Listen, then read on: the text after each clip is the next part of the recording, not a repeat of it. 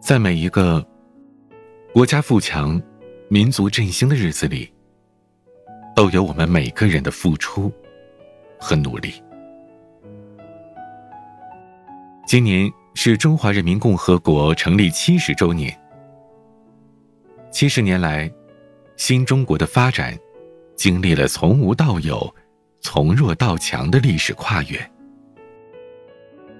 我们在奋斗的过程中，创造了许多值得铭记的第一。第一代歼击机歼五。一九五六年七月十九日。一架银白色的喷气式歼击机腾空而起。我国自主生产的第一代喷气式歼击机歼五首飞成功。歼五全部采用中国自制零件制造组装，这也标志着中国成为了当时世界上少数几个能够掌握喷气技术的国家之一。此外，歼五的试制成功。奠定了我国航空工业体系的基础。几十年间，中国的歼击机研发实现了从跟踪发展到自主创新的跨越式发展。第一部国际电子计算机。一九五八年八月一日，国产计算机幺零三机完成了四条指令的运行。宣告中国人制造的第一部通用数字电子计算机的诞生。虽然起初该机的运算速度只有每秒三十次，但它也成为我国计算技术这门学科建立的标志。从幺零三机到之后的幺零四、幺五零以及银河一号，几十年来，中国的计算机从无到有。从跟随到走到世界最前沿。目前，在世界超算五百强当中，中国已拥有两百一十九台超级计算机，继续蝉联全球拥有超算数量最多的国家。第一颗原子弹爆炸的成功。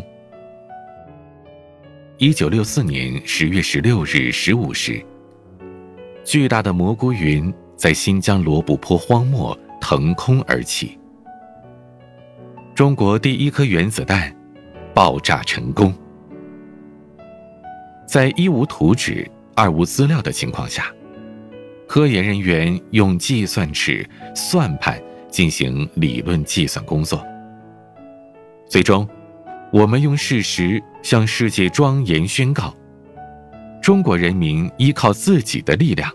掌握了原子弹技术，打破了超级大国的核垄断。这一成就提高了我国的国际地位。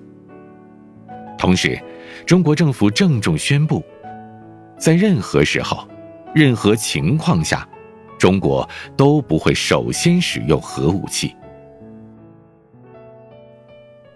第一颗人造卫星“东方红一号”。一九七零年四月二十四日，东方红卫星按计划时间成功升空发射。东方红乐曲响彻太空，让全世界听到了中国卫星的声音。中国成为了当时世界上第五个用自制火箭发射国产卫星的国家。东方红一号卫星也成为我国发展卫星事业的开端。尽管一穷二白。但是无畏前行。从第一颗人造卫星“东方红一号”到今天，四十九年来，已经有两百多颗中国研制并且发射的卫星在轨飞行。第一艘核潜艇成功下水。一九七零年，我国自主研制的第一艘核潜艇成功下水。中国成为世界上第五个拥有核潜艇的国家。一九六五年八月，我国第一代核潜艇正式开始研制。没有电脑，只有一台手摇计算器，靠拉计算尺、打算盘，一九七零年八月三十日，核潜艇陆上模式堆实现了满功率运行。之后仅仅四个月，一九七零年十二月二十六日，我国自主研制的第一艘核潜艇成功下水。一九七四年八月一日，第一艘核潜艇被命名为长征一号，正式编入海军的战斗序列。第一个大科学装置——北京正负电子对撞机。一九八八年十月十六日，在全国数百个单位、上万人的精心研制、安装、调试下，北京正负电子对撞机终于实现了正负电子的对撞。北京正负电子对撞机运行之后，短短几年内。就在二十至五十亿电子伏特这一能区取得了一系列的新发现，不仅使我国在世界高能物理领域占据了一席之地，也促进我国在加速器、探测器、互联网和高性能计算等高技术领域的发展。第一个计算机中文信息处理系统。四十多年前，我国的书刊。报纸等出版印刷行业，主要靠铅制的活字印刷术。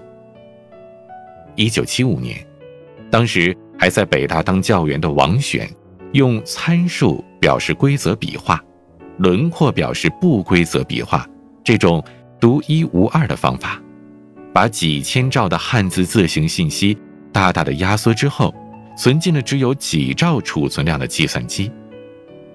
这是新中国在世界上第一次把精密汉字存入了计算机。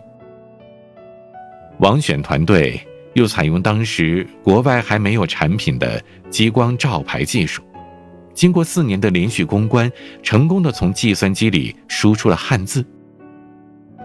后来，汉字激光照排系统不仅风靡全国，还出口到日本和欧美等发达国家。如今。计算机不仅可以模仿手写笔记造字，还可以写文章、作诗。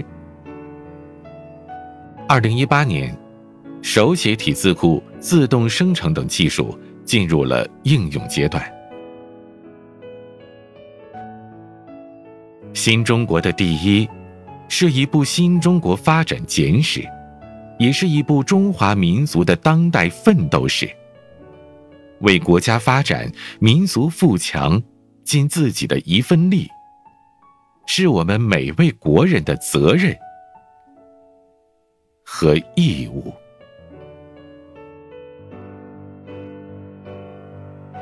为伟大祖国骄傲、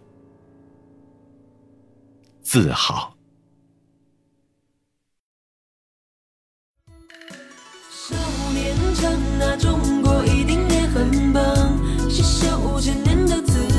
有传说中的神奇和谦虚的锋芒，一根傲骨无法隐藏着智慧的力量。我是彼岸。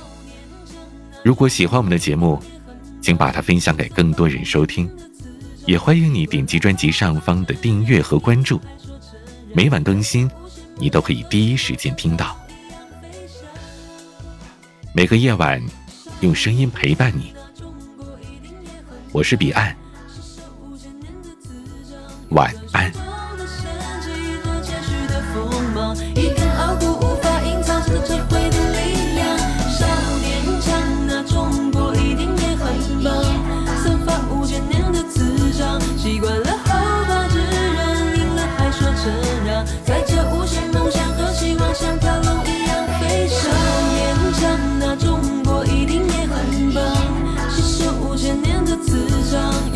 中，